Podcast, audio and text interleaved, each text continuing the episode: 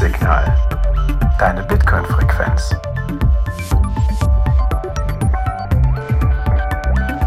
Heute eine Ladies Night Folge und ich bin mit den folgenden Notes verbunden. Der Eva von Salt and Daisy und der Eva von Eine Million Satoshi. Hallo. Genau. Und hier ist noch die Blockzeit. Das ist die 792411. So, warum sind wir heute zusammengekommen? Wir haben gedacht, es ist mal wieder Zeit für eine Ladies Night. Und deswegen habe ich die beiden Damen, die beiden Evas, eingeladen. Und ja, stellt euch doch mal kurz vor, wer ihr seid, was ihr so macht. Go! Wer möchte anfangen? Salt oder Eva?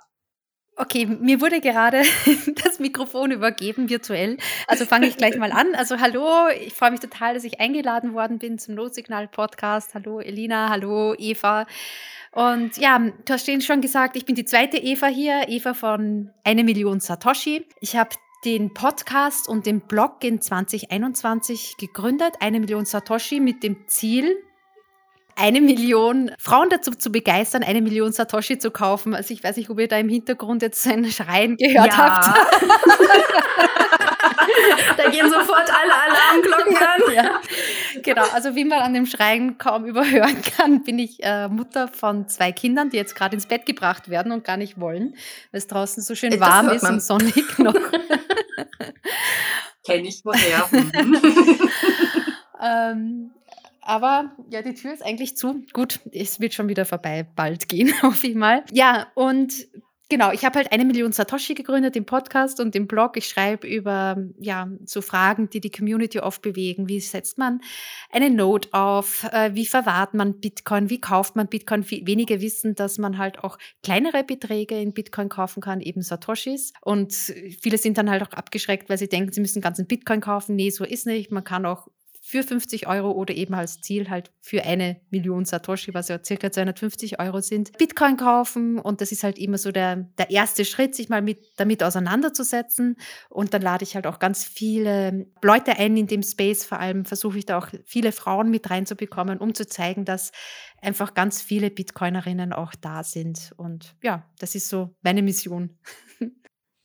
Ich finde das voll schön. dass, dass das Schreien jetzt zurückgegangen ist. nee. Aber äh, apropos, ich habe jetzt seit zwei Wochen auch meine erste Million Satoshi. Ach, echt? Ja. Gratuliere. Einmal Applaus, bitte. Danke, danke, danke. Also das eine Ziel habe ich schon mal erreicht von dir, liebe Eva. Freut, freut, mich, freut mich total. Äh, hast du es verdient oder verkauft? Äh, gekauft, nicht verkauft, gekauft. Wie hast du es gemacht? äh, ja, ich habe es gekauft. Mhm. Ich habe es gekauft. Ich habe so einen kleinen Bitcoin-Sparplan für mich selbst angelegt. Und jo, da habe ich die jetzt drauf. Es ist richtig, richtig cool. Sehr cool, gratuliere. Ist ein tolles Gefühl, ne? Ich habe aus dem Le Femme Orange Event, wo wir uns kennengelernt haben, ähm, auch dieses Sparplan-Thema mitgenommen und habe auch, das war, das stand direkt als erstes mit auf meiner To-Do-Liste neben der Bitbox äh, und dem Bitbox einrichten, dass ich diese Sparpläne anlege. Tatsächlich, ne, das mit dem Sparplan, das ging super, lief super, aber Bitbox einrichten, OMG. Das habe ich jetzt, glaube ich, vor ein paar Wochen, gemacht. Also der erste, das erste Event war ja jetzt im Januar. Wir haben jetzt äh, Juni das hat gefluppt. Und jetzt traue ich mich nicht weiter, weil, ähm, wie gesagt, ne, man soll ja immer testen, ob das alles geklappt hat und ob man das alles wieder richtig äh, wiederherstellen kann und keine Ahnung was. Und das war so der Moment, wo ich gesagt habe, nee, ich traue mich nicht. ich habe nicht, ich habe nicht, ich habe nur so einen Kleinstbetrag, den kleinstmöglichen überwiesen, aber ich traue mich gerade nicht. Beziehungsweise ich habe auch keine Zeit dafür, aber ich traue mich auch gerade nicht. Also das wird wahrscheinlich, ich hoffe, es dauert jetzt nicht wieder ein Jahr. Oder ich nutze einfach das nächste Event und da kann mich dann wieder jemand an die Hand nehmen und mich beruhigen und mir dann sagen, so Lina, es wird alles gut, da geht kein Geld bei verloren, das sind alles stabile Prozesse, das Leben, ne, es läuft, das läuft, das funktioniert alles. Ah, peinlich. Aber naja, gut. Ja, aber denkt ihr nichts, wir haben ja das äh, Event eben richtig, wie du gesagt hast, im Jänner gehabt. Und ich habe meinen Bitcoin-Sparplan auch erst im April angelegt. Also äh, es ist inzwischen auch ein bisschen Zeit vergangen, sage ich jetzt einmal. Aber mhm. ja, äh, klar, man kennt es halt. Man kommt von dem Event zurück und dann hat einen das normale Alltagsleben halt wieder. Inklusive Hintergrundgeräusche zu dem Ganzen. Beziehungsweise du hast die Vorstufe vergessen. Die Vorstufe, wo man auf dem Weg nach Hause ist und man ist super motiviert, wie gesagt. Da wird die To-Do-Liste geschrieben und gleich am Montag und dann geht's richtig Oh ja. ab und dann Mhm. kommt das Leben. Mhm. Ja, nee. Und ähm, ehrlicherweise, es ist ja trotzdem nie etwas zu spät. Es ist ja auch nichts aus der Welt, ja. Und irgendwie kommt einfach alles auch zu seiner richtigen Zeit daher. Es gibt ja eh auch diesen, diesen Spruch, ob ich ihn jetzt richtig wiedergeben kann, aber ähm, jeder kauft den Bitcoin zu dem Preis, den er verdient. Ich meine, ich finde es ein bisschen viel. Das habe ich jetzt auch gedacht. Ja, schon, oder? Immer, vielleicht kommt es auch auf die Betonung drauf an, aber ich betone ihn auch immer so in meinem Kopf, dass ich mir denke, so, oh, das klingt so richtig, einfach nur richtig, richtig, richtig gemein, so auf die Art. Du Trottel, warst zu blöd, dass du früher zuschlägst, das bist selber schuld, wenn er so teuer ist. Aber nee, wir haben einfach noch nicht so weit, es ist mir noch nicht so weit. Punkt und aus. Und das ist doch voll in Ordnung. Und jeder macht es nach seinem Tempo. Es wird ja auch an vielen Stellen immer noch betont, dass wir ähm, eigentlich ja noch ziemlich am Anfang der Reise stehen und äh, dass eigentlich aktuell ist es noch nicht zu spät einzusteigen. Ich weiß gar nicht, ob jemals der Moment kommt, ob es zu spät ist einzusteigen. Auf keinen Fall. Es ist natürlich immer besser, früher einzusteigen, weil man wird sich nie denken, pa, hätte ich, hätte ich nur später angefangen. Also sowas äh, Ja. werden wir, glaube ich, nicht erleben. ähm, ja, aber zu spät ist es auf keinen Fall. Also das denkt man sich ja immer. Man, ich habe ja diese ganzen Blogbeiträge auch von den Screenshots auch nochmal gesehen von 2013 von, ach, ich bin schon viel zu spät dran und was soll ich da jetzt noch überhaupt und so überhaupt Bitcoin kaufen in 2013? Und da denkt 2013. man sich auch, Vor zehn ja, Jahren. hat, Alter. man glaubt ja immer, man ist zu spät dran, aber wirklich bei allem. Also von dem her, wenn man gen generell denkt, dass es sich nach oben entwickelt, dann ist jederzeit der richtige Zeitpunkt. Von dem her. Einfach, wenn man sich wohlfühlt. Und es, man merkt ja auch, dass ihr euch wohlfühlt damit, mit dem ersten Kauf. Ihr seid ja ganz happy damit. ja. Also ich mag das, wenn To-Do-Listenpunkte Ja. abgehakt werden. Von daher, ja, ich bin total happy mit meinen ersten Käufen. Und äh, wie gesagt, der Rest, der erledigt sich ja jetzt mehr oder weniger von alleine. Mhm. Von daher. Ich, ich versuche auch das ehrlich gesagt äh, nicht so viel zu beobachten, ne? weil wir haben ja auch gelernt, sehr volatil die ganze Geschichte. Und ähm, das widerspricht vollkommen meinem Bedürfnis nach Sicherheit. So, deswegen, ich habe tatsächlich jetzt mal zwischendrin ein paar Wochen auch vergessen, überhaupt da drauf zu gucken. Gut. Das ist, das, das finde ich, das finde ich super angenehm. Das ist so schön. Gut für mich. Ja. Wow, totaler Kontrast. Nee, geht überhaupt nicht. Ich liebe die Rollercoaster-Fahrt. Das ist so cool. Echt? Ja, volles Humor. Es ist so spannend. Also ich, das, das, also ich bin generell ein zahlenaffiner Mensch. Also ich arbeite auch in einem Bereich, wo ich mit äh, sehr hohen Zahlen zusammenarbeite. Also, äh, und es ist so cool. Ich liebe es. Also und vor allem, wenn er, wenn er, wenn er gerade tief unten ist, denke ich mir, ah, wieso ist mein Sparplan jetzt auf diesen Zeitpunkt eingestellt? gell? da, da, da Ja. das fängt zwischen den Kribbeln an. Aber ich habe mir extra ein kleines bisschen so ein extra Geld drauf gebucht, also eben auf die 21er App, dass, wenn ich dann glaube, ist der richtige Zeitpunkt, ich dann spontan noch zuschlagen kann. Wenn ich jetzt glaube, ach, jetzt habe ich noch einen, einen, einen guten Deal erwischt. Von dem her, ja. Und wenn es nach oben geht, dann hast du dieses, dieses Hi, es geht nach oben. Weil ich habe jetzt gerade seinen schönen Wert erwischt. Es ist richtig, richtig, richtig toll. Ich liebe es. Es ist einfach nur cool und es ist mega spannend. Es ist eine lebendige Materie einfach. Also, ah, wow, einfach nur. Ich würde sagen, da sind wir äh, zwei verschiedene Seiten von der Skala, auf jeden Fall. Weil, Wie gesagt, mich würde das total in den Wahnsinn treiben, das zu beobachten. Ich saß jetzt schon letztens da und habe gesagt, ah, jetzt ist die Rendite ja wieder nach unten gegangen. Boah, was ein Mist. Was aber ja logisch ist, weil dadurch, dass der Wert ja immer wieder steigt und wenn ich jetzt vor ja, ein paar Monaten gekauft habe, war der Wert ja niedrig, niedriger und das heißt, mit jedem Kauf sinkt dann natürlich die Rendite. Aber das ist ja nicht das Ding, ne? Wir reden ja hier jetzt hier nicht über einen Zeitraum von äh, sechs Monaten, der interessant ist, sondern halt eigentlich über das, was im nächsten Jahr zum Beispiel passiert. Mhm. Und ähm, von daher, wenn ich dann, wenn, wenn ich diese, diese, diese Reaktion dann schon erlebe, dann weiß ich, okay, du machst die App jetzt wieder zu und lässt das Handy wieder weg. Ja, aber, aber du hast schon einen richtigen Denkansatz zu dem Ganzen. Es geht ja nicht um die letzten sechs Monate, sondern was passiert im nächsten Jahr? Was passiert in den nächsten fünf Jahren? Was passiert in den nächsten zehn Jahren? Und ich meine, wir sind ja alle drei Mamas. Natürlich denken wir in die Zukunft. Alleine schon automatisch nur aus diesem einen Grund heraus. Und ähm, Ja. ich weiß ja nicht, wie es jetzt zum Beispiel bei euch ist, aber wir haben, äh, unserer Tochter geben wir Taschengeld auch zum gewissen Anteil in Bitcoin. Mhm. Und ist gerade heute Cool. sie, ja, voll. Und gerade erst heute hat sie dem Papa gesagt, du Papa, äh, geh mal, geh mal, geh mal ein Eis kaufen, ja. Und er hat gesagt, ja, okay, wenn du aber extra jetzt noch was dazu haben willst, musst du von deinem Taschengeld zahlen. Ja, dann, ähm, ich möchte bitte, dass du mir äh, von den 12 Bitcoin 9 runter tust. So viel haben die. Schokolade für 9 Bitcoin. Schön. Ah, ist, ist total herzig, meine Güte. Das ist, und vor allem, ja, äh, ich glaube, es ist auch extrem wichtig, dass man fast schon früh genug damit auch Mhm. anfängt, mit dieser, mit dieser Erklärung, was ist Geld, wie verhält sich Geld äh, Ja. und welche möglicherweise bessere Alternativen gibt es zu dem Ganzen. Wie alt ist deine Tochter? Acht. Acht, ja. Ja, mein Sohn ist sieben, meine Tochter ist auch ist halt vier.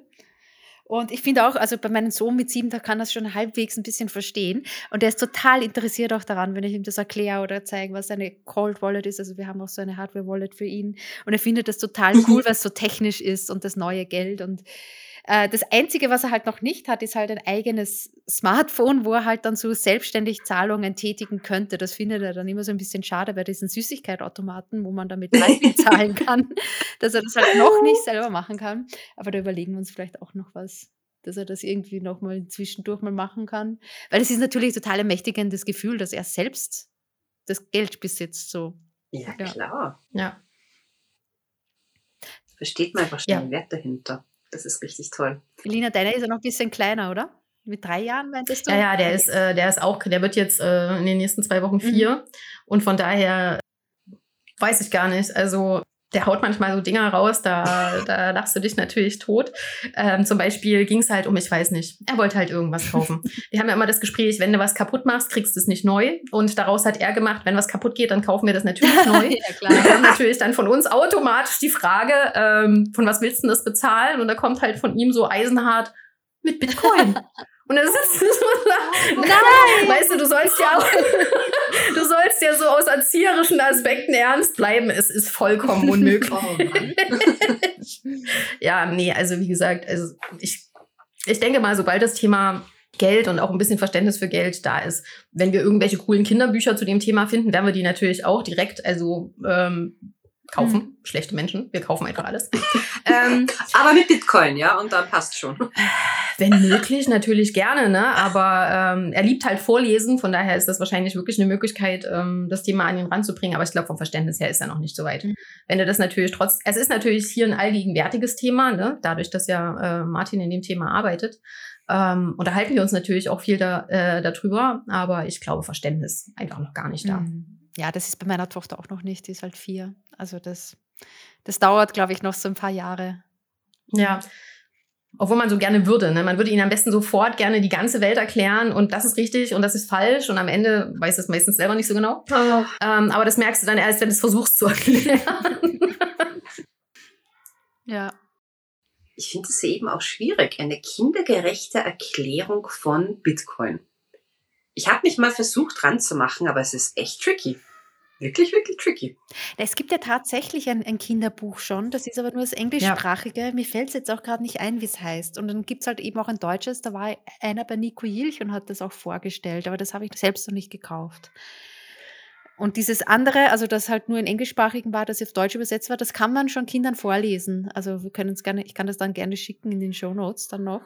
Aber das kann man schon Kindern vorlesen und die verstehen es dann auch so halbwegs, obwohl das halt auch so ein bisschen schwierig ist, warum es dann halt einen Freund gibt, der das ganze wertvolle Geld einsammelt und dafür nur Papiernoten hergibt. Und der wirkt dann halt immer sehr böse. Ähm, Mm. aber man versteht schon, dass halt bei diesem Papiergeld eigentlich so nichts dahinter ist. Und ich glaube, das ist dann ja ziemlich, wird dann ziemlich klar. Wobei man an der Stelle dann halt auch da ankommt, dass äh, da ja schon irgendwie die Eltern in der Pflicht sind, äh, den Kindern das zu erklären. Und da haben wir natürlich das Riesenproblem, ähm, wenn Papa und Mama sich nicht mit äh, Bitcoin beschäftigen, wer erklärt es dann dem Kind? Und ähm, ja, das ist aus meiner Sicht ein ganz, ganz großes Problem, gerade ähm, bei Frauen und halt auch bei den Mamas, weil die tendenziell Schwierigkeiten haben, an das Thema ranzukommen. Deswegen gibt's ja jetzt auch Events für Frauen. Es gibt ja dein, ähm, Eva, dein, äh, du machst das ja online. Wie war das? Einmal im Monat? Äh, ja, jeden zweiten Mittwoch im Monat. Wie wird das angenommen? Ja, gut, also wir haben halt immer so auch wechselnde und auch manche bleiben halt immer auch gleich dabei. Es ist halt ein äh, Women-Only-Event und ich finde, es ist eigentlich sehr, sehr gut. Wir hatten einmal am 8. März, hatten wir, glaube ich, 15 Frauen mal, die echt super diskutiert haben, wo manche auch richtig schon alles vorbereitet haben, wie man Note aufsetzt. Und dann haben halt auch so wieder ein paar äh, Meetups, wo einfach weniger sind, aber wo es dann halt vielleicht ein bisschen Mhm. intimer wird, wo halt eine mal erzählt, wie das war mit ihrem Mann bei der Trennung und wie da die äh, Vermögenswerte da irgendwie aufgeteilt worden sind und wie sie dann selbst sich zurechtfinden musste. Also es ist wirklich, geht von bis. Also jederzeit, wenn wer dabei sein möchte, gerne. Äh, Oh, ja. das steht bei mir auf jeden Fall äh, auf der Agenda, sobald ich wieder ein freies Zeitfenster bin ich da. Ja, Auf jeden. Fall. Nee, ich finde das, ich finde das super spannend, ne? Weil, wie gesagt, ähm, Martin geht ja öfters auf die Meetups hier in Bonn oder ganz eher seltener auch mal nach Köln und ist dann halt den Abends weg, den Abend weg. Und ähm, das ist halt, einer muss halt immer zu Hause bleiben und auf den Kleinen aufpassen. Und da ist es natürlich wesentlich angenehmer, wenn du dich dann ähm, einfach nur vor den Rechner setzt und das online machst, Mhm. weil da ist die Hürde dann, glaube ich, schon ein bisschen kleiner. Und tatsächlich, trotzdem ist sie hoch genug, dass ich es bis jetzt noch nicht geschafft habe. Okay, wann habe ich es mitgekriegt? Ist das jetzt auch schon wieder? Ja, das ist halt auch schon wieder mindestens zwei Monate her, dass ich das mal die, das gelesen habe. Ich wollte mir sogar einen Kalendereintrag machen, damit ich jeden Monat die Erinnerung bekomme. So läuft das bei mir am besten. Langfristig vorbereiten und irgendwann wird das dann durchgeführt. Aber wie gesagt, irgendwie scheitert das dann immer an der Umsetzung. Ja. Aufgrund von Zeit und äh, Prioritäten. Ja. Und da frage ich mich, sind meine Prioritäten richtig? Ja, manchmal Prioritäten richtig und manchmal auch vielleicht der, also der, der Painpoint. Also, dass man sagt, okay, ich habe jetzt wirklich diese eine Frage, die beschäftigt mich total. Also beim letzten Mhm. Mal war es zum Beispiel auch Geldtheorie. Da haben halt ganz, ganz viele da auch nochmal fragen, weil es auch ein wahnsinnig komplexes Thema ist. Ähm, und Oh ja. ja, also oh das ja. ist nicht einfach erklärt, auch in einem Meetup und so. Und ich will ja auch bei weitem nicht sagen, dass ich das auch äh, verstanden habe in, in der Tiefe. Ähm, aber ich glaube, ich kann schon so ein paar Fragen dann halt auch beantworten oder Denkanstöße geben. Und da gab es dann wirklich schon so ganz viele Fragezeichen. Also wie kann man denn auch eine Kursprognose vielleicht machen oder so? Aber das ist halt, man kann halt immer Werte in Vergangenheit erklären, warum es dazu gekommen ist, aber natürlich nicht wissen, wie die Menschen reagieren, ähm, auch in Zukunft. Also es und wie Geld generell ähm, entstanden ist, da gibt es ja ganz viele verschiedene Herangehensweisen, auch geschichtlich. Und ja, da kann man vielleicht nur Denkanstöße geben und das gibt es dann halt auch im Meetup, dass wir das mal besprechen. Aber apropos Meetup, ich wollte ja auch schon ewig lang mitmachen. Mhm. Und da schließt sich der Kreis wieder dazu, ins Auto hineingesetzt, die besten Vorsätze gehabt nach Le Femme Orange. Jawohl, und ich mache bei der Eva mit und bin live dabei und, äh, und, und, und werde mich da jetzt voll reinhängen. Ja, kam es dazu? Nö. Aber äh, aufgeschoben ist nicht aufgehoben, bitteschön, muss man jetzt mal auch Exakt, sagen. exakt. Und, und meldet euch einfach an, auch wenn ihr dann nicht kommt, dann bekommt ihr wenigstens ein Reminder und wenn es dann nicht klappt, dann klappt es halt nicht. Es ist ja keine Verpflichtung. Also, aber dann bekommt ihr vielleicht automatische Reminder und dann, ja, denkt man vielleicht mehr dran. Wollte ich gerade sagen, denkt man vielleicht eben Mhm. auch spontan auch einfach immer mehr dran. Ja, genau, genau. Mhm. Aber ähm, das Les Femmes Orange Event, das ist ja, ähm, genau, das war ja dann auch sehr, ist ja auch sehr gut angekommen. Ne? Auf jeden Fall. Wir haben sehr, sehr viel positives Feedback bekommen. Oh ja. Und es hat halt wirklich halt auch gezeigt, dass in diesem doch männerdominierten Bereich Mhm. sehr viele Frauen unterwegs sind. Sogar Frauen, die richtig weit sind in dem Thema schon drin. Mhm. Das ist äh, total faszinierend. Aber wie gesagt, äh, wenn du dann halt wieder auf ein Meetup gehst, auf ein klassisches, dann hast du so deine, deine, deine, deine unterste Frauenquote, hast du schon. Aber ansonsten hauptsächlich Männer. Es fasziniert und äh, ja, es fasziniert mich. Es ist, es ist interessant. Weil tatsächlich, wenn ich den Einstieg geschafft habe, müsste das eigentlich, so blöd wie das klingt, für jeden möglich sein. Ne? Weil ich habe keinerlei Finanzvorerfahrung. Äh, ich interessiere mich äh, in dem Sinne für Geld, dass ich halt Geld zum Leben brauche. Und ähm, natürlich auch gerne Sicherheit hätte. Dafür brauchst du natürlich auch Geld. Und technisch absolute Niete. Gut. Ich kann meinen Rechner auseinander und wieder zusammenbauen. Das ist ja auch schon mal was. Ich will jetzt mein Licht mal hier nicht unter den Scheffel stellen. Ähm, was jetzt nicht heißt, dass ich da drin die, die, die, äh, die Festplatten an ihre komischen Stecker daran stecke. Das macht jemand anders. Aber nein, äh, ich würde die grundsätzlich auseinander und wieder zusammenkriegen. Aber tatsächlich, was mir ähm, am Anfang gefehlt hat, um mich überhaupt damit zu beschäftigen, war ein Grund. Mhm. Und da kann halt äh, mein Mann noch so oft kommen und mir erzählen, boah, das ist das Ding, das äh, rettet die Welt, das ähm, rettet uns, das gibt dir alles, das, was du dir wünschst. Was mich am Ende dazu gebracht hat, ist, dass ich in die, äh, in die Orga-Gruppe für das Le Femme Orange-Event reingekommen bin und sozusagen gezwungen war, mich mit dem Thema zu beschäftigen. Und das war dann halt wirklich eine Geschichte von, ich glaube, zwei Monaten, wenn überhaupt, und ich war voll drin. Ich war voll überzeugt davon, dass das, dass das was Gutes ist, dass das mir was bringt, dass das, ja, keine Ahnung, es ist, weiß ich nicht, es rettet die Welt. Nein, das ist jetzt vielleicht ein bisschen übertrieben, aber es, es, es bietet genug Ansätze, um die Welt zu retten. Und äh, tatsächlich war ich dann in meiner Übermotivation tatsächlich auch auf einem Meetup in Bonn und ähm, habe dann verstanden, warum Frauen sich da halt eher nicht so wohl fühlen, weil die sind dann so schnell in Themen abgedriftet, wo du dann als Anfänger einfach nur noch mit großen Augen zuguckst und lächelst und winkst war vorbei. Mhm. Wobei ich jetzt nicht glaube, dass es äh, sinnvoll wäre, da irgendwie getrennte Geschichten zu machen, sondern ich denke eher, das müsste ähm, von der Mischung her anders sein oder ich weiß es nicht. Ich, ich habe für sowas auch keine perfekte Lösung. Ne? Und im Grunde sind die Meetups ja eigentlich offen für jeden. Da kann jeder hin. Ähm, da kann selbst mit den äh, einfachsten Anfängerfragen wird er dort nicht ausgelacht Nein. oder sowas, sondern der wird ja dann tatsächlich von den Leuten noch an die Hand genommen und der, das wird dem dann erklärt. Und ähm, das finde ich eigentlich gut und das müsste vielleicht auch ein bisschen mehr promoted werden, weiß ich nicht, ähm, damit das vielleicht auch mehr angenommen wird. Du, vielleicht ist es, ich glaube auch, dass es einerseits an dieser Werbemaschinerie liegt, ja. Ähm, da würde ich eh auch noch gerne dann vielleicht später nochmal was reinhängen dazu. Aber ich glaube auch, wenn du in einer Partnerschaft bist und beide Partner sich für Bitcoin tatsächlich interessieren, wenn ein Kind da ist, spätestens in dem Fall ist es dann meistens so, der Mann geht zum Meetup und die Frau ist daheim beim Kind. Ich traue mich, ich traue mich das zum sagen, dass das in sehr, sehr vielen Beziehungen dann wahrscheinlich einfach dann auch so läuft. Weil die Frau sich dann halt auch denkt, du erzählst mir halt nachher davon. Ich kümmere mich quasi um das Ganze, äh, was dann zu Hause sonst noch so abläuft. Ja, ich glaube, ich kann mir's auch so, äh, ganz gut vorstellen, weil ja meistens auch Frauen in Teilzeit arbeiten. Und dann ist es für einen Mann so, der geht halt dann nach der Arbeit noch zu so einem Meetup und das ist ganz nett und so, weil er da sowieso in der Stadt ist oder nicht weit ja. weg davon. Und in Teilzeit, wenn du halt um 14, 15 Uhr zu Hause bist, müsstest warten, bis dein Mann kommt um 19 Uhr und dann los. Das ist halt, also ich merke es halt bei mir auch, es ist halt dann noch so was Zusätzliches. Man ist ja schon zu Hause und muss dann wegfahren.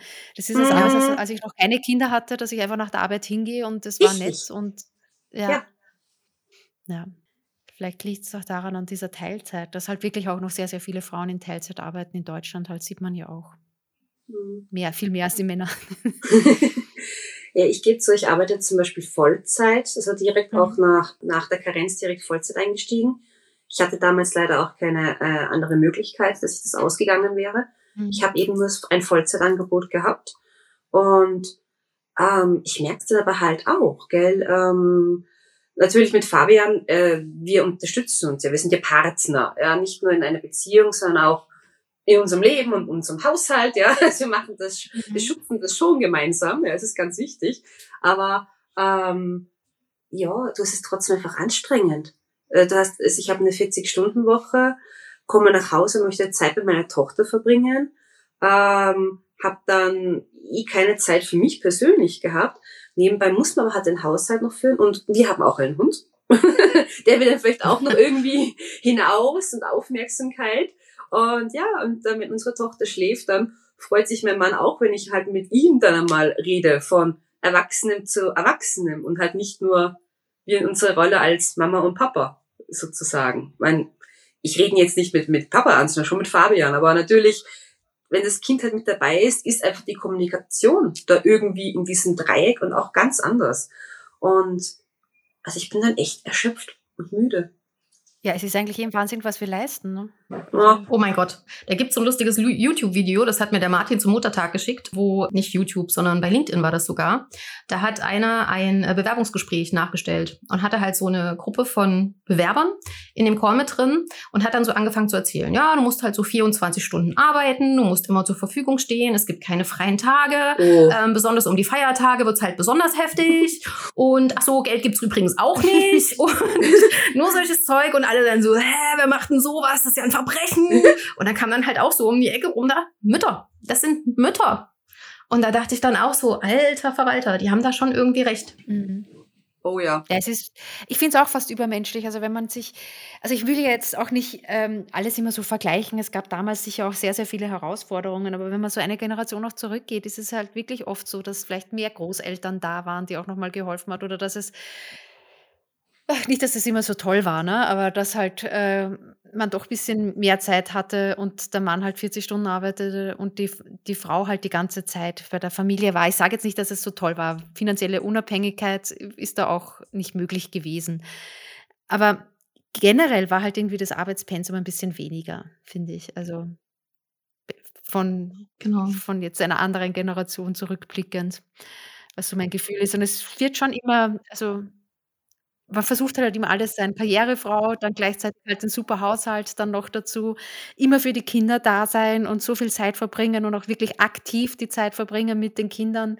Und das ist halt einfach, also einfach viel. Genau, und das soll dann bitte auch gleich noch Quality Time sein und gleichzeitig wird dann auch noch der Geburtstag von anderen Kindern, äh, Geschenke vorbereitet und dann noch das eigene Kind und überhaupt, also pff, ich finde es total, erstens, äh, wie passt in dieses Konstrukt dann halt das Thema Bitcoin noch rein? Ne? Das ist dann halt der Punkt, wo ich dann halt immer mir meine Erklärung finde, warum das halt äh, fast ein halbes Jahr dauert, bis ich mal ich habe zwischendrin sogar mal äh, Termine mit meinem Mann in seinem Kalender eingestellt, damit wir das machen.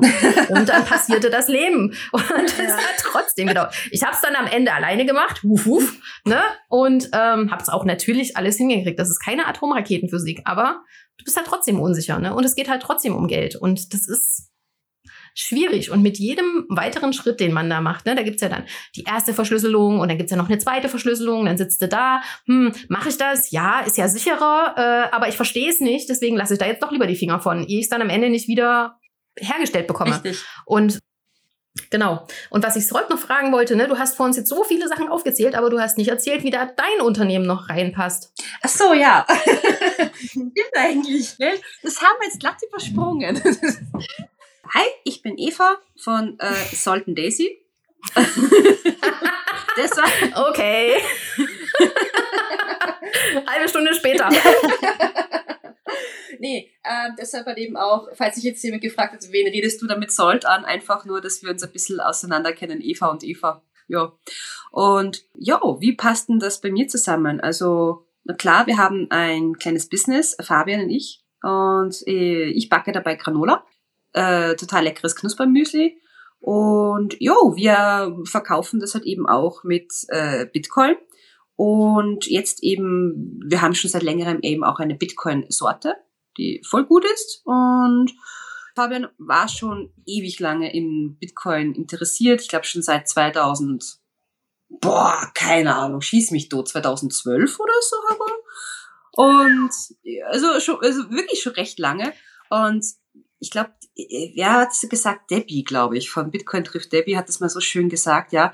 Äh, Roman hat da ein Hobby, ja, und wenn der Mann glücklich ist und sich damit beschäftigt, ja, und äh, ist, ist schön für ihn, das passt schon so auf die Art. Und bei mir war es genau die gleiche Denkensweise. Und wenn er mich dann zugelabert hat mit dem Thema, dachte ich mir nur, boah, Schnarchtaste, Snooze in mein Hirn, ja. Richtig, danke. Ich, so eine Stunde später kann ich dann, glaube ich, wieder in den normalen Modus zurückschalten. Nö, und ähm, wir haben eben unser kleines Unternehmen gegründet und er hat ja doch gemeint, wir sollen doch Bitcoin akzeptieren, weil das ist so cool. Und ich, ja, probieren wir halt aus. Mehr als das nichts passiert, kann nicht sein, so auf die Art. Und das war so mein erster Berührungspunkt, wo ich selber damit ähm, aktiv in Kontakt gekommen bin. Also passiv aktiv, sage ich jetzt einmal, weil ich habe genau nichts damit zu tun gehabt. Ich habe das Ding wieder aufgesetzt und sonst irgendwie etwas Technisches damit am Hut. Jo, und dann war halt auch Le Femme Orange. Da haben Eline und ich uns ja auch dann persönlich dann kennengelernt, was ja auch eine super tolle Erfahrung gewesen ist. Und Ja. das war dann auch dann so cool, wie du eben auch dann deinen Weg damals schon erzählt hast, so im super kurz komprimiert, äh, super klein komprimiert und war auch super animierend. Und eben, danach dachte ich mir, geil, und das will ich jetzt auch für mich übernehmen. Und wir haben damals ja auch die 21er App installiert und so ein kleines Guthaben mehr bekommen. Und ich war dann so, Ja. Wow, und ich besitze jetzt auf meinem Handy, auf meinem Handy, wo ich so ein Schrott drauf habe, wie, wie, wie irgendwelche App-Programme, die eh nur für A und Friedrich sind, oder? Ähm, Satz. Und das sind meine. So, also, nicht ganz meine, aber es sind meine, in der Theorie zumindest, ja. Boah, das war schon so ein richtig geiles Gefühl. Und ja, seither habe ich dann schön liegen lassen. Ich wollte den Sparplan anlegen, habe ich nicht gemacht. Ich war auch noch nicht bei der Eva beim Mieter. ich habe nicht gemacht. Aber ja, jetzt im April habe ich diesen Sparplan eingestellt und es ist halt echt cool. Wir haben eben über die Rollercoasterfahrt gesprochen, die mich da auch so total fasziniert und die so geil ist. Und ich muss schon sagen, Bitcoin hat auch so mein Verständnis von Finanzen ganz extrem äh, gedreht. Wo ich vorhin darauf zurückkommen wollte, ist und zwar dieses, dieses Werbung und Marketing. Wenn ihr euch jetzt zum Beispiel Werbungen anschaut für irgendwelche Finanzprodukte oder für irgendwelche Investitions-Apps oder sowas, im Regelfall in 99,9 Prozent traue ich mir zu sagen, es wird ein Mann angesprochen. Oder es werden Männer generell angesprochen. Ja? Wenn man sich jetzt aber irgendwelche Werbungen anschaut, zum Beispiel für, für irgendwelche Modemarken oder Pflegeprodukte im Allgemeinen, werden immer Frauen angesprochen. Also zu, ich sag mal 99,9 Prozent. Ich will jetzt nicht wirklich alles über einen Kamm scheren, aber ja. ähm, und es ist schon so etwas. Ich habe dann auch dann über mein eigenes Finanzverständnis zum Denken auch angefangen, eben durch Bitcoin. Ja. Und mir ist da auch das aufgefallen, in der Werbung und generell in unserem Sozialgefüge wird es so stark vermittelt. Frauen sind Konsumenten und Männer sind Investoren. Ich habe dann eben über unser, über mein eigenes Verhalten mit Finanzen zum Denken angefangen und unser gesamtes Sozialverhalten auch so ein bisschen beobachtet und habe einfach festgestellt, Frauen wird von Anfang an, zwar schon wirklich von klein auf, suggeriert, dass sie Konsumenten sind. Und Männer sind Investoren. Also alleine schon auch mit dieser, mit dieser, mit dieser Werbung im Erwachsenenalter, mit den Kinderspielzeugen, wie das auch anfängt. Ja, das war dann für mich sehr augenöffnend, sage ich einmal so. Und seitdem ich mich jetzt auch mehr mit Bitcoin beschäftige, ich shoppe so gut wie fast gar nicht mehr. Also wirklich fast gar nicht mehr. Irgendwie so ganz ohne geht nicht. Bewundernswert. Da sind ja auch wieder zwei Enden von der Skala. Also so ganz gar nicht geht nicht, ja. Aber ähm, ja, ich darf stolzerweise ja. sagen, ich habe zumindest ein paar Socken, wo Löcher drinnen sind. Und ich habe sie nicht ausgetauscht. So. Ah, das ist die Herausforderung. Challenge accepted. Da brauche ich nur den Martin vorschicken, der schlägt euch alle. Boah, aber nichts gegen diese eine Unterhose, die Mark von Hotel Princess da mal gepostet hat auf Twitter. Wessen Unterhosen? Ich weiß nicht wessen Unterhose, aber das Ding ist. Es war nicht Martins Unterhose, bei dem bin ich mir sicher, der war noch nie in dem Hotel. Nee, aber ich schwöre dir. Hoffe ich. Moment. Moment. Ich muss das hier abbrechen. Ich muss ein Gespräch mit meinem Mann führen. Aber ich schwöre dir, an dem Ding war, ich glaube, an einem Stringtanga ist mir Stoff dran gewesen, als wir diese ah, Männer. Warte, warte, warte, war das die, die in dem Hotelzimmer liegen geblieben ist? Ja, genau. Oh, okay, okay, gut. Das war ja an dem Wochenende, da bin ich hundertprozentig sicher, Martin war nicht da. Mehr Loch als Hose. Gut sauber. Also, das war ein cooles Ding, ja. ja. Von dem her. Aber ja, das hat so meine sehr persönliche Einstellung einfach dazu verändert. Muss ich schon zugeben. Und ja, auch seitdem wir eben diesen, diesen, diesen, dieses Taschengeld eben eingestellt, also um, umgesetzt haben auf Satz das ist halt schon so was Cooles, wo ich mir wirklich denke, da gebe ich meiner Tochter einfach so was Positives mit für ihre Zukunft, ja, äh, vom finanziellen Denken her. Und das ist so wichtig und es ist einfach mega, mega, mega schön, dass wo ich selber ein Learning habe, dass ich das meiner Tochter weitervermitteln kann und weitergeben kann. Es ist ein positives und gutes und ja, das so viel dazu jetzt einmal. Jetzt bin ich ganz uff, überschwänglich. Emotionen. Schön. Siehst du das denn auch so, Eva? Dass äh, diese, diese, also klar, die Modeansprache kann ich absolut nachvollziehen. Da ist auf jeden Fall, sind die Frauen da die Zielgruppe. Tatsächlich muss ich ehrlich sagen, mir fällt nicht wirklich viel zu ähm, Werbung, zu Investmentanfragen ein. Das Schlimmste, was ich da immer sehe, ist bei YouTube, wenn da irgendwelche Zwischenspots drin sind, die ja von sind sie über 60, haben sie Gürtelrose? ne, da weiß ich auf jeden Fall. Videos guckst, Wo ich mir denke, hallo, bitte, wozu gibt's diesen ganzen Scheiß? Wozu sind die Cookies da? Warum muss ich mir das anhören? Algorithmus, Ne? warum tust du mir das an? tatsächlich, tatsächlich, ne? Und ähm, ja, deswegen tatsächlich weiß ich gar nicht, wann ich das letzte Mal so richtige Werbung von Banken gesehen habe. Außer natürlich klassische Plakatwerbung, Werbung, aber wer guckt sich das schon noch an? Ja, deswegen. Ja, Eva, wie siehst du das? Ja, also ich kann das schon verstehen. Also mich hat das immer, weiß ich nicht, ich hatte, glaube ich, auch immer so ein bisschen andere Interessen. Wie hat das halt damals, ich, ich, was mir jetzt in den Kopf geschossen ist, Eva, als du das erzählt hast, war halt damals, als ich noch vor langer, langer Zeit, ähm, Anfang 20, äh, MTV und so geguckt habe. Das hat mich halt immer irgendwie geärgert, dass da immer der tolle Macker vorne stand und sang und halt die, die, ganzen, äh, die ganzen Lorbeeren eingeheimst hat und hinten waren halt immer so Background-Singerinnen, die halb bekleidet waren und so.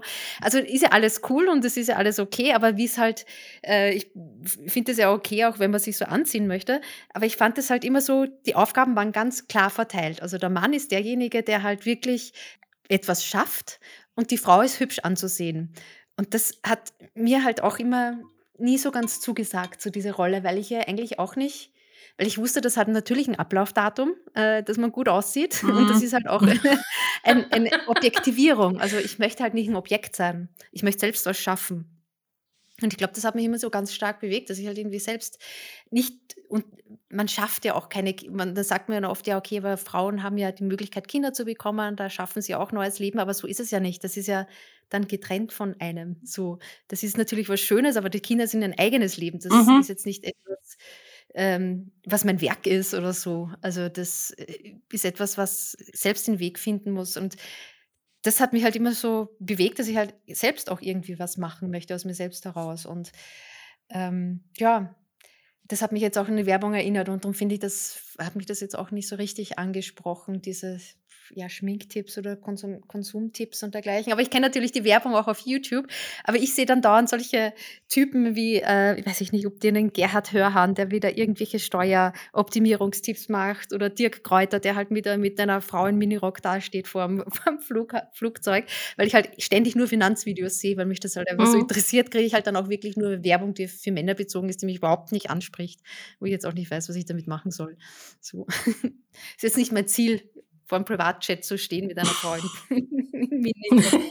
Mit einem, wie sieht's denn mit einem Mann im Minirock. Aus? Wäre das eher was für dich? Ja. Wir sind ja für Gleichberechtigung, ne? das möchte ich an dieser Stelle betonen, aber ich denke, hm, nein, ta tatsächlich würden wir halt sowas, äh, ich weiß gar nicht, ich glaube, ob eine Frau würde gar nicht versuchen, so ein Thema rüberzubringen. Weiß ich nicht. Es gibt ja dieses klassische Sex-House, obwohl man sich ja eigentlich äh, wünscht, dass das heutzutage nicht mehr so ist. Ich weiß es nicht. Ich fahre durch die Stadt, da ist so eine Litfaßsäule, wo ich mich immer noch frage, um Gottes Willen, warum gibt's das noch? Und da ist halt von oben bis unten eine, keine Ahnung, drei Meter große Frau in Unterwäsche. Mhm. Und ich denke mir nur so, hm, ja, Proportion, Zellulite, irgendwelche anderen Fältchen kannst du suchen, bis du schwarz wirst. Nee, gibt's nicht. Gibt's halt wirklich nicht. Und ja, weiß nicht. Aber hier muss ich mal kurz reinwerfen, es ist, dass dieses Sprichwort ist ja ein, eigentlich ein komplett falsches, weil nicht Sex Cells, sondern weibliche, halbnackte oder nackte Körper verkaufen. Weil, nein, Entschuldigung, nur David Beckham, der ist der einzige Typ, der mir einfällt, der wirklich mit seinem nackerten Körper irgendwo mal Unterwäsche verkauft hat, jetzt im großen Stil. Mark Wahlberg, Justin Bieber und es ist mir peinlich, dass ich das weiß. Alle beide Unterwäschemodels, Unterwäschemodels. Ja, Männer sehen ja auch gut aus. Also, Die dürfen. äh, schaue ich mir auch gerne an, aber es ist halt dieses Ding, das ausschließlich möchte ich jetzt nicht nur, also ich möchte jetzt nicht mehr nur, nur reduzieren darauf. Also sagen wir so. Außer sie mit einem Minirock vor einem Privatjet hinstellen. Und dann. Finde ich mal spannend. Ah. Ja, aber ist dann so ein Aspekt, um jetzt mal wieder zum Thema von Unterbuchse zu Bitcoin wieder den, ne, ihr wisst schon, den Bogen zu schlagen. Ist dann Bitcoin auch eine Möglichkeit, um, was weiß ich, das Frauenbild in der Welt zu verändern oder Frauen die Möglichkeit zu geben, eine andere Rolle zu spielen als die des hübschen Beiwerks? Weil das ist das, was ich jetzt so ein bisschen rausgehört habe, ne? Mhm. Dass Frauen halt gerade in der Öffentlichkeit halt immer noch viel dazu da sind, um an der Seite des, äh, keine Ahnung, erfolgreichen Mannes, des erfolgreichen Mannes zu stehen Mhm. und gut auszusehen. Und das ist alles, was sie können. Und das, darüber müssten wir eigentlich schon, ja, hm, das ist immer meine Erwartungshaltung. Ich denke immer, in einer perfekten Welt müssten wir darüber äh, schon lange hinaus sein, weil es hat so viel stattgefunden in der Zwischenzeit, ne, Wahlrecht, bla bla, alles ziemlich spät und so weiter. Ja, ich denke halt auch immer, ähm, wir müssten eigentlich schon viel, viel weiter sein und das müsste eigentlich alles schon gar kein Thema mehr sein. Und dann gehst du halt auch raus auf die Straße und dann siehst du, dass wir trotzdem immer noch in diesen alten Strukturen feststecken, die wir halt von unseren Eltern gelernt haben. Dass halt die Frau ist zu Hause, die Frau kümmert sich um die Kinder. Das sehe ich in unserem Umfeld ganz, ganz viel. Und das halt auch bis zu dem Punkt, dass sich die Frau fast ausschließlich um die Kinder kümmert. Und dass die Kinder teilweise keinen Bezug zu den Vätern haben. Das ist was, das ist für mich schwer verständlich, weil das macht natürlich dann das Leben für die Frau auch wieder schwer, weil sie sich dann halt auch nicht mal wenigstens für einen Abend rauslösen kann, weil die Kinder so stark auf sie fixiert sind, dass das einfach nicht möglich ist. Und ich bin mir sicher, es gibt halt Umstände, die das erfordern. Wenn der Mann halt, keine Ahnung, wirklich dann hier von morgens sieben bis abends sieben unterwegs ist, um halt die Familie zu ernähren, geht's halt nicht anders. Ne? Aber schön ist das halt auch nicht. Und ich habe manchmal das Gefühl, ich lebe schon in einer sehr privilegierten und teilweise auch wirklich rosa eingefärbten Blase, in der halt mein Mann Zeit mit meinem Kind verbringt, auch tagsüber, auch nachmittags, wo andere Männer halt noch auf der Arbeit sind, was teilweise halt auch durch äh, seine Selbstständigkeit halt ermöglicht wird, was hoffentlich dann irgendwann auch da, also ne, auch finanziell für uns funktioniert. Im Moment sind wir noch in so einer Übergangsphase, aber ich weiß es nicht. Erstens möchte ich nicht, dass ja, dass es dann halt trotzdem dann alles immer so. Es klingt jetzt gerade wieder so, als wäre genau dieses Abhängigkeitsverhältnis, was wir eben erklärt haben, ne, dass die Frau halt zu Hause sich um die Kinder kümmert, der Mann bringt das Geld nach Hause. Tatsächlich ist es bei uns halt gerade so, dass es unglaublich wichtig ist, dass Martin das Geld nach Hause bringt und trotzdem schafft er es halt für sein Kind ein guter Vater zu sein. Und das ist gut, aber ich glaube, das ist halt nicht der Normalfall. Mhm. Ja, also ich glaube, mit der ersten Frage, also was Bitcoin da äh, machen kann, ich glaube, also der erste Schritt ist einmal diese finanzielle Unabhängigkeit, die halt wirklich möglich ist, nur, nur mit Bitcoin. Also du kannst halt deine, ohne irgendwie ein Gegenparteirisiko deine Werte mitnehmen.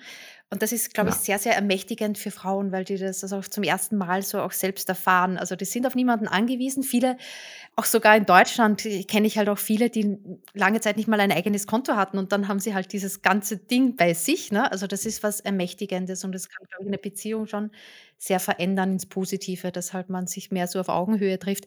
Und dann, was du erwähnt hast mit dem traditionellen Rollenmodell, also ich finde, wenn, wenn ich dann auch viele Frauen in meiner Umgebung frage, viele möchten das auch. Also ich möchte in meinem Fall jetzt gerade, also es ist natürlich bei jedem anders, aber in meinem Fall jetzt gerade, ich möchte halt gerade jetzt nicht mehr als 30 Stunden in meinem Fall ist das halt jetzt arbeiten.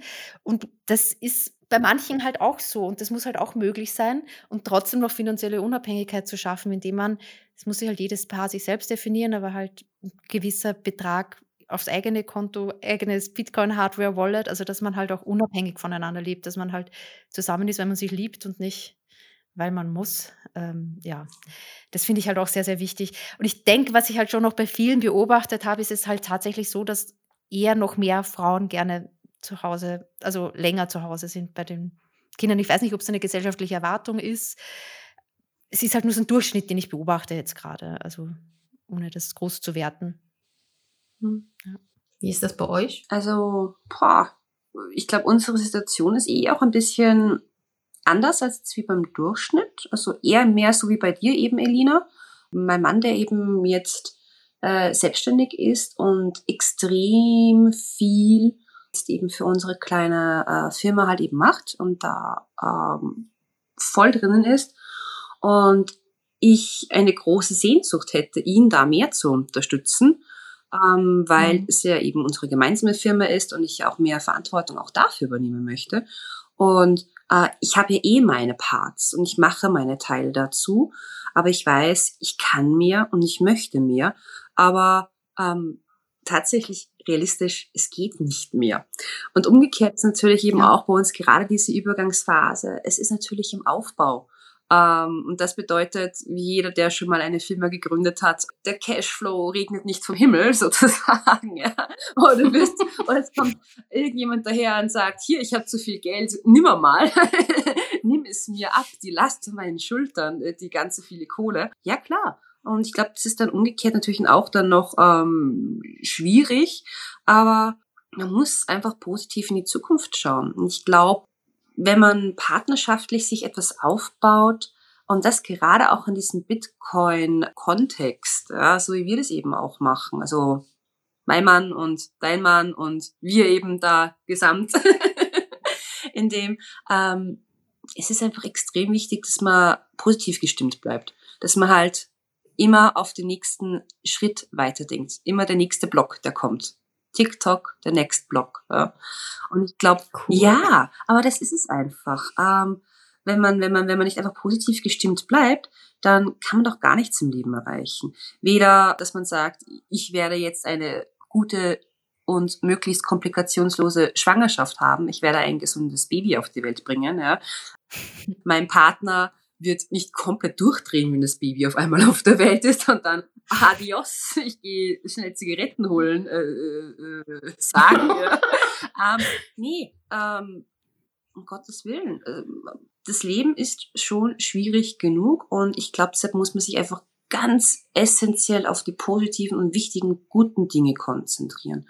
Äh, und ich glaube, dass Bitcoin ein super großes Potenzial dafür bietet, extrem viel zu bewegen, um auch eben den Kreis zu euch wieder zu schließen. Eva, wie du gesagt hast, auch richtig.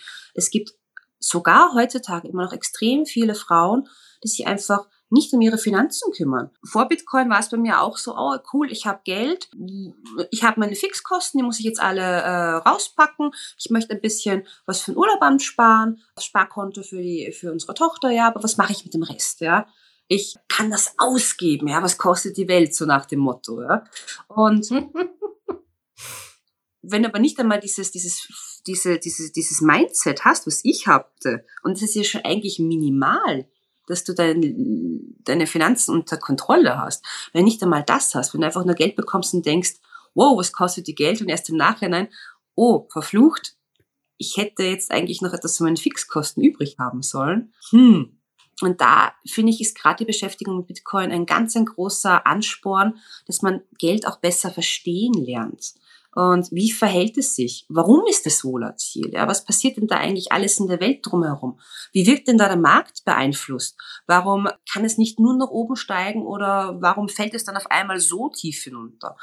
Und ja, das bietet gerade für Frauen, die ansonsten vielleicht dieses klassische Konsumentenverhalten haben, so viele Möglichkeiten, sich auch selber weiterzuentwickeln, auch in ihrem Selbstwert. Und das ist absolut wichtig und das ist was, das finde ich gehört total gefördert und ist super, super wichtig, gerade in unserer heutigen Zeit. Mhm. Ja. Kann ich nur unterstützen. ja, auf jeden Fall. ich überlege gerade, wie, das, äh, wie das bei mir ist. Und tatsächlich muss ich ehrlich gestehen, dass erst mit dem Steigen der Verbindlichkeiten, also wenn, also als es darum ging, ich habe mich zum Beispiel unglaublich gegen, was heißt, habe ich mich gegen den Hauskauf gewehrt. Es war mir fürchterlich unangenehm, den Kreditvertrag zu mhm. unterschreiben, weil der halt über 20 Jahre geht. Und das war halt für mich so ein krasser Tal. Die wollten, also wenn ich noch ein bisschen älter gewesen wäre zu dem Zeitpunkt, hätten die äh, unsere Rentenunterlagen, ob wir genug Rente bekommen würden, um später mal die Rate bezahlen zu können, hätten die von uns verlangt.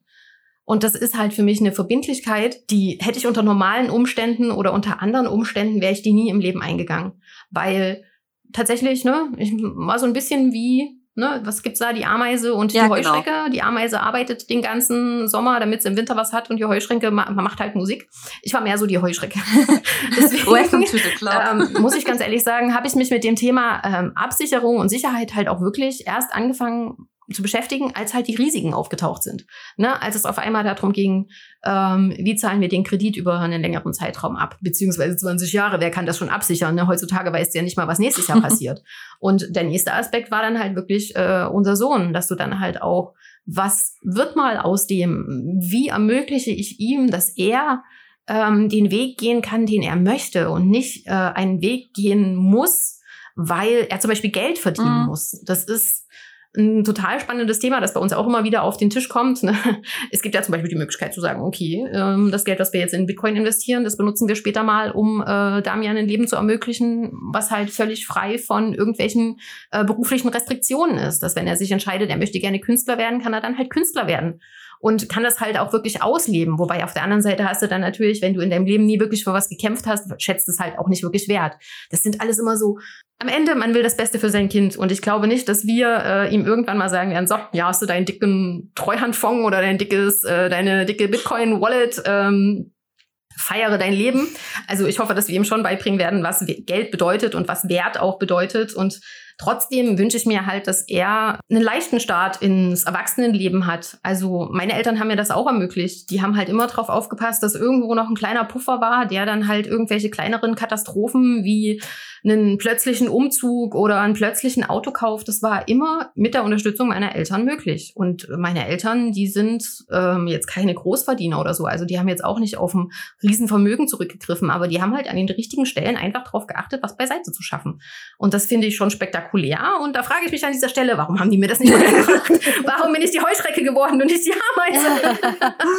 mein Gott, ich hätte 2011 dabei sein können. Nein. ähm, nee, das ist halt schon schon faszinierend. Und da siehst du dann aber halt auch wieder, wie die Sachen halt alle zusammenspielen und wie sich halt auch im Laufe der Zeit dein Blickwinkel auf viele Sachen verändert. Und wie gesagt, was ich an Bitcoin wahnsinnig attraktiv finde oder wahnsinnig toll finde, ist halt, dass ich trotz der beschränkten Möglichkeiten, die ich habe, was tun kann. Dass ich was tun kann dafür, dass meinem Sohn das eines Tages ermöglicht wird, dass er vielleicht einen leichten Start ins Leben hat oder dass er im Notfall auf einen kleinen Geldpuffer zurückgreifen kann, der dann zum Beispiel auch nicht abhängig von Inflation ist oder abhängig davon ist, äh, dass wir ja über einen normalen Arbeitgeber Geld nach Hause bringen. Das ist für mich ein wahnsinnig gutes Gefühl, weil ähm, ich bin unglaublich sicherheitsaffin. Am liebsten, ne, ich würde am liebsten immer alles schön in Plan und dann abhaken. Habe ich ja vorhin schon gesagt. To-Do-Listen sind meine größten Freunde und wenn die abgehakt sind, bin ich superglücklich. Und so würde ich gern, so hätte ich gern mein ganzes Leben schön unter Kontrolle. Und in den letzten Jahren habe ich halt viel den Eindruck gehabt, ich habe auf gar, über gar nichts mehr eine Kontrolle. Ich habe keine Kontrolle darüber, wie sich der Planet entwickelt durch die äh, Klimaveränderung. Ich habe keine Kontrolle darüber, wie sich der Staat, wie sich das Schulsystem entwickelt. Ich kann mich die ganze Zeit furchtbar darüber aufregen, wie schlecht alles läuft, wie äh, der Euro immer mehr an Wert verliert und wie das Geld, was du dann, wenn du dann doch mal angefangen hast zu sparen, immer mehr ähm, halt auch an Wert verliert und dass du halt überhaupt keine Sicherheit mehr hast. Das hat mich furchtbar fertig gemacht. Und dann kam Bitcoin um die Ecke in dieser wunderschönen orangen, hoffnungsvollen Farbe. Und das war für mich schon auch ein Wendepunkt. Weil tatsächlich hat es mir geholfen, Dinge wieder positiver zu sehen. Und das war für mich wirklich, wirklich wichtig, weil ich habe mich schon ein bisschen erdrückt dadurch gefühlt dass man irgendwie, ich habe irgendwann äh, so, einen, so einen Feed geliked oder so einen Newsletter, untergegangene positive Nachrichten. Weil du halt wirklich immer nur, da gibt's Krieg, äh, da gibt's Tote, da gibt's Unwetter, da ist, geht alles den Bach runter und äh, wir haben jetzt beschlossen, dass wir die Atomkraftmeiler in, äh, in Frankreich und den Niederlanden noch ein paar Jahre länger ähm, laufen lassen. Risiko hin oder her. Und dazu brauchte ich halt irgendwie einen Gegenpol. Und jetzt habe ich meinen Gegenpol. Und was ich halt schade finde, ist, dass wenn ich jetzt in meinem Umfeld gucke, ja, von Bitcoin habe ich mal was gehört. Ist das nicht äh, diese Kryptowährung? Ist das nicht das, womit die, die Kriminellen ihr, äh, ihr Geld waschen? Ist das nicht ein tierischer Klimasünder? Äh, äh ist das nicht dieser tierische Klimakiller? Das, da, da kriegst du diesen ganzen, diesen ganzen ja, Medienmist um die Ohren gehauen, von dem du jetzt weißt, dass das einfach alles nicht wahr ist. Und ich bin halt jetzt nicht so der krasse Kämpfer für Bitcoin. Also mir fehlt einfach im Moment noch so ein bisschen die argumentatorische Stärke, um dann halt gegen jedes Argument, was mir entgegengeworfen wird, dann halt direkt das Gegenargument zu bringen und zu sagen, nein, das ist nicht so. Ich weiß es bei vielen Sachen tatsächlich besser, aber ich scheue tatsächlich immer noch die Argumentation, um dann halt wirklich mich mit den Leuten auf dieses Streitgespräch einzulassen. Echt? Und ja, Nee, ich wollte äh, ich wollte nur so sagen, dass, dass ich das auch total verstehe. Erstens einmal diese, diesen Bereich, dass man alles so positiv sieht. Also das hat mich jetzt auch nochmal so richtig mitgerissen und erinnert. Als ich halt Bitcoin entdeckt habe, auch so während Corona dann auch nochmal oder 2021 und dann hat mir das auch echt also Hoffnung gegeben, dass es halt da jemanden gibt, der ähm, der etwas äh, erfunden hat, ganz unter dem Radar von jeglichen staatlichen oder sonstigen Instanzen, die da auch immer gucken, dass da ja nichts aufkommt. Und der hat halt, also jetzt in dem Fall Satoshi Nakamoto, halt halt äh, etwas erfunden und hat es Open Source zur Verfügung gestellt, um verzichtet komplett auf Ruhm und allem drum und dran auf Interviews und weiß ich was alles und verzichtet halt darauf. Und das hat mir auch total viel Hoffnung gegeben, dass es halt jemanden gibt und dass die Menschen immer den Weg finden und sich nicht kontrollieren ja. lassen. Und das, äh, also da kriege ich jetzt auch immer Gänsehaut, weil ich das so toll finde, dass, dass wir uns nicht kontrollieren lassen, dass wir halt eigene handelsfähige Menschen sind. Und das hat mir auch total viel positive Energie gegeben. Und äh, was du jetzt nochmal sagst, ja, mit diesen ganzen Argumenten, also was in meinem Fall halt oft geholfen hat, äh, kann es jetzt nicht bei jedem sagen, aber was in meinem Fall oft geholfen hat, dass, dass man wieder zurückgeht und sagt, wir haben ja die gleichen Ziele. Also Umwelt ist, ist mir auch total wichtig. Äh, ich möchte, dass die auch geschützt wird und ich denke, dass halt Bitcoin da ähm, dieses Ziel erreichen kann. Und da gibt es ja ganz viel. Oder Ressourcenverschwendung oder zu viel Konsum. Also wir haben ja dasselbe Ziel und ich denke halt, dass Bitcoin da äh, den Konsum auch äh, einschränken kann oder dass man ihm langfristiger denkt. Ja, das hat mir ganz geholfen bei solchen Argumenten. ja. Wie ist das bei dir im Umfeld, Sword? Wie reagieren die Leute da auf hm. Bitcoin? Eher ablehnend, ja. ja. Bevor sie mit mir sprechen.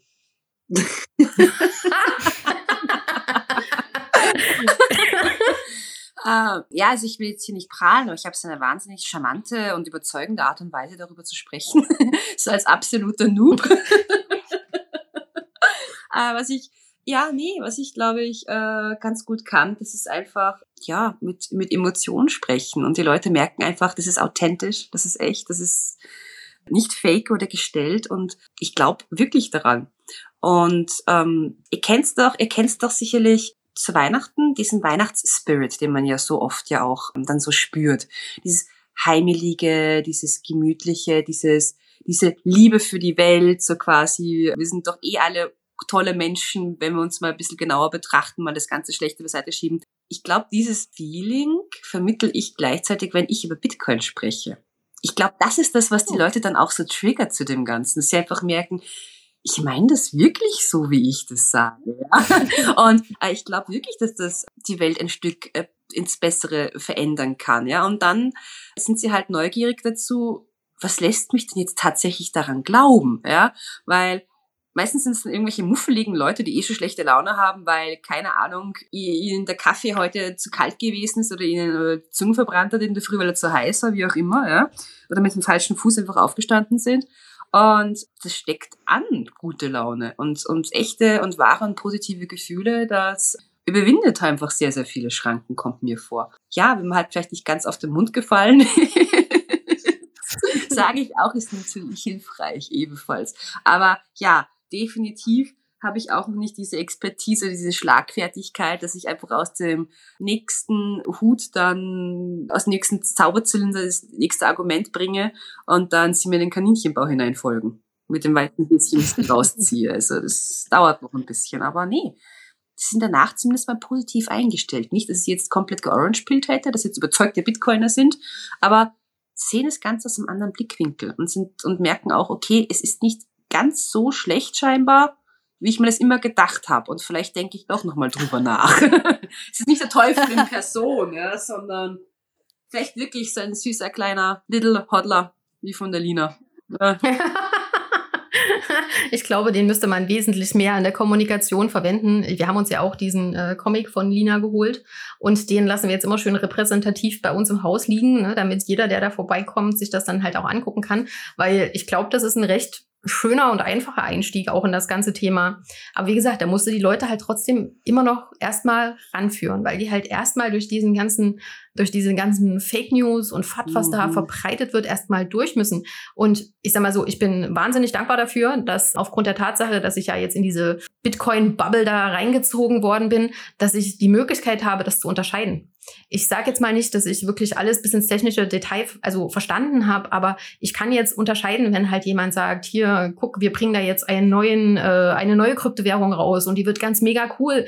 Wie, wie heißt das komische Ding von der hier von der Europäischen Zentralbank, CBDC oder oh keine Gott. Ahnung was, mhm. wo ich dann halt da sitze, ja, schön, aber das ist Müll aus allen bekannten Gründen, die Bitcoin halt zu was Gutem machen. Und dass ich das weiß, das macht mich stolz auf mich selber. Und dass ich das halt differenzieren kann, dass ich halt wirklich sehen kann, ähm, das, was da verbreitet wird an Informationen, dass das äh, Fake News sind, dass das Fat ist, dass das nicht der Wahrheit entspricht. Da, da bin ich unglaublich dankbar dafür. Das ist, ich würde mir halt wirklich wünschen, dass, ja, dass, dass äh, die, die allgemeine Meinung oder die Informationen, die über Bitcoin verbreitet werden, dass die mehr der Realität entsprechen würden als das, was im Moment stattfindet. Weil, wie gesagt, wenn ich irgendwas in den normalen Medien über Bitcoin lese, ist es immer was Negatives. Und im selben Moment hast du dann halt gleich die Bitcoin-Community, die darauf mhm. reagiert und sagt, lasst euch davon nicht verunsichern, das ist alles nicht richtig oder beziehungsweise hier habe ich die Gegenbeweise, die sind ja auch wirklich super gut da drin, dann direkt die entsprechenden Statistiken und Videos und äh, Datenanalysen keine Ahnung, wo die die herholen, ne? aber ich gehe davon aus, äh, da sind ja auch wirklich verifizierte Sachen dabei. Die, die, holen das dann halt direkt raus und entkräften das dann halt tatsächlich. Und das ist das, was ich sehe. Aber das ist halt das, was der normal äh, sterbliche Mensch halt nicht sieht. Und das finde ich halt wahnsinnig schade, weil ihm dadurch halt diese ganzen Möglichkeiten entgehen und dieses positive Gefühl halt entgeht, was äh, Bitcoin einem geben kann. Und das, ja, finde ich halt wirklich, wirklich traurig. Das habe ich mir schon oft gedacht, weil wo gibt's diese ganzen ähm, Meinungen dazu und Gegendarstellungen? Auf Twitter. Normalerweise auf Twitter, weil das ist eben der Bitcoin-Space. Da unterhalten sich die Leute drüber. Was so richtig geil wäre, das wäre vielleicht sowas wie ein YouTube-Kanal oder sowas wie ein Mini-Fernsehsender, wo du nachher dann sagen kannst, oder ein Stream, was der Teufel auch immer, quasi so, und heutiges Programm aus dem TV, äh, Bitcoin, äh, Bitcoin Bullshit Bingo, ja? Und dann diese ganzen Fake News. führst du einmal vor von diesem Nachrichtenbeitrag und dann deine Gegenargumentation. Dass die Leute nachher dann merken, okay, es wird tatsächlich wahrgenommen, aber es gibt da auch die Gegenargumentation.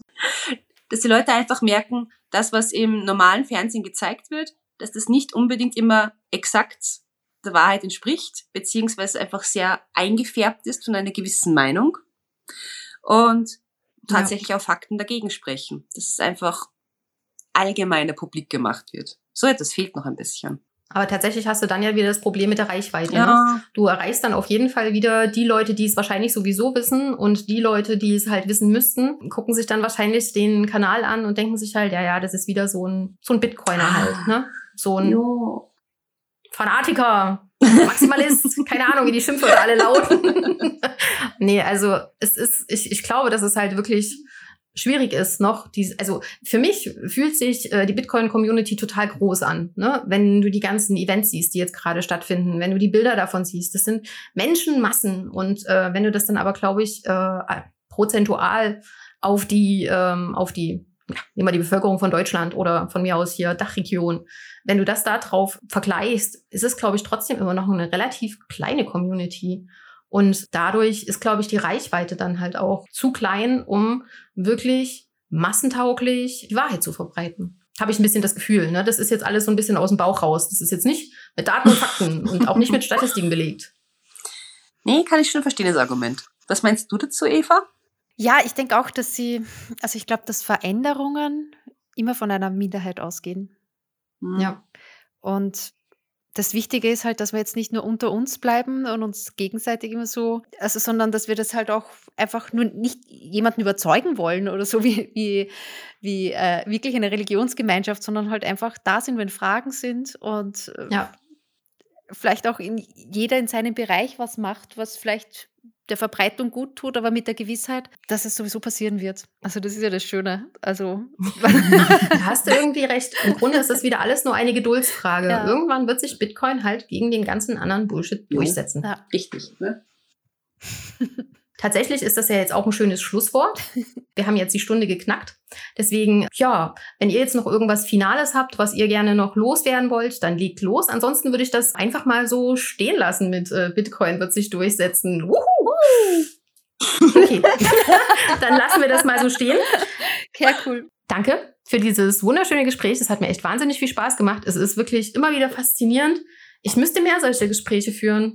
Vielleicht das nächste, das nächste eine Million Satoshi Online Meetup. Ich wollte es gerade vorschlagen. Salt, Kommst zum Meetup? Salt, ne? Wir haben ein Date. Wir treffen uns ja.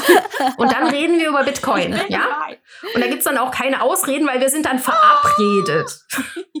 so machen wir das. Okay, das Oh ja. machen wir einfach so. Bitte sagt mir nicht, dass es nächste Woche Mittwoch ist. Das wäre irgendwie Im Juni doof. ist das nächste. Im Juni. Ja, ja. Ja, also, Okay, gut, Ja. alles klar. Schaffbar. Zwei Wochen Vorlauf, das läuft. Ja. Okay, also wir sind verabredet. Auf jeden Fall ein Dankeschön für eure Zeit und focus on the signal, not on the noise.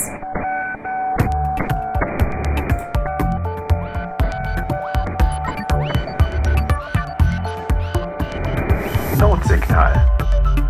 Focus on the signal, not on the noise.